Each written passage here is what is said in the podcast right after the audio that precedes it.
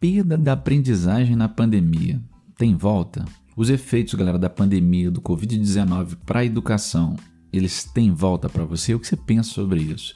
A gente teve uma pesquisa divulgada pelo Datafolha recentemente que mostrou que 43% dos brasileiros dizem que são irrecuperáveis as perdas na aprendizagem provocadas pela pandemia.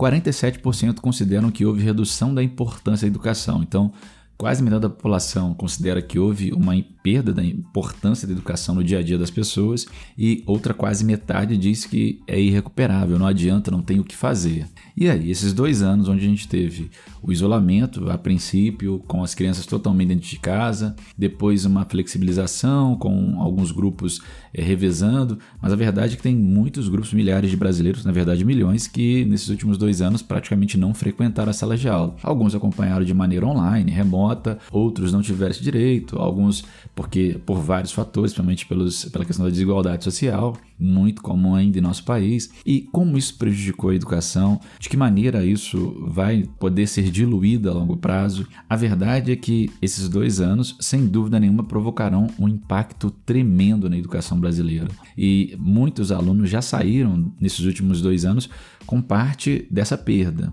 Só que quem entrou, por exemplo, agora no ensino médio, quem entrou há pouco tempo no ensino médio, quem está terminando agora o ensino médio, vai sentir alguns impactos bem severos, porque nem todo mundo conseguiu ter acesso em meio à pandemia minimamente a um conteúdo bem ministrado. Obviamente, aqueles alunos que tinham um suporte familiar, que tinham escolas que conseguiram oferecer ou ofertar minimamente condição desse aluno continuar numa frequência pedagógica, didática, metodológica interessante, eles vão ser menos prejudicados. Mas, como um todo, todos os alunos foram prejudicados. O que a gente vai precisar agora é de um grande esforço para que os impactos sejam mitigados, sejam minimizados diante de um retrato de um Brasil que ainda sofre muito na educação.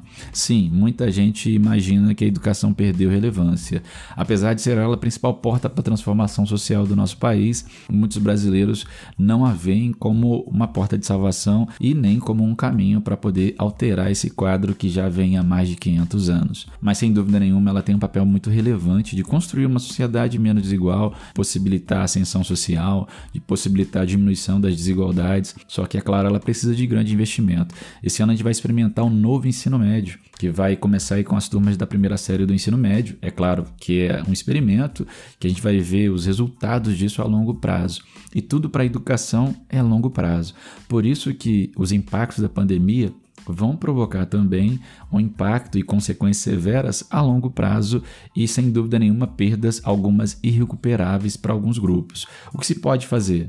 Pode fazer é investir para que essas perdas elas sejam diminuídas, é fazer com que os equipamentos da educação, as ferramentas, elas sejam melhoradas, é investir na capacitação profissional dos professores, é investir em infraestrutura que possa garantir minimamente que os alunos eles tenham reforços escolares, eles tenham aulas em contraturnos, eles tenham acesso online a, a alguns conteúdos, eles tenham condição de ter material didático de qualidade e que a gente possa fazer planos de estudo que consiga abarcar aquilo que de fato é necessário. A verdade é que muita coisa precisa mudar na escola, tá, galera?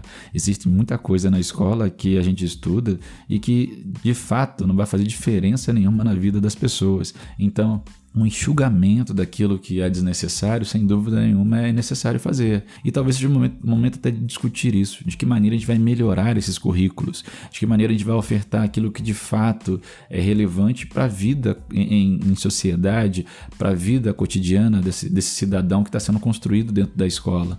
O que de fato é preciso para que ele possa se formar e possa ter a vida acadêmica dele não prejudicada.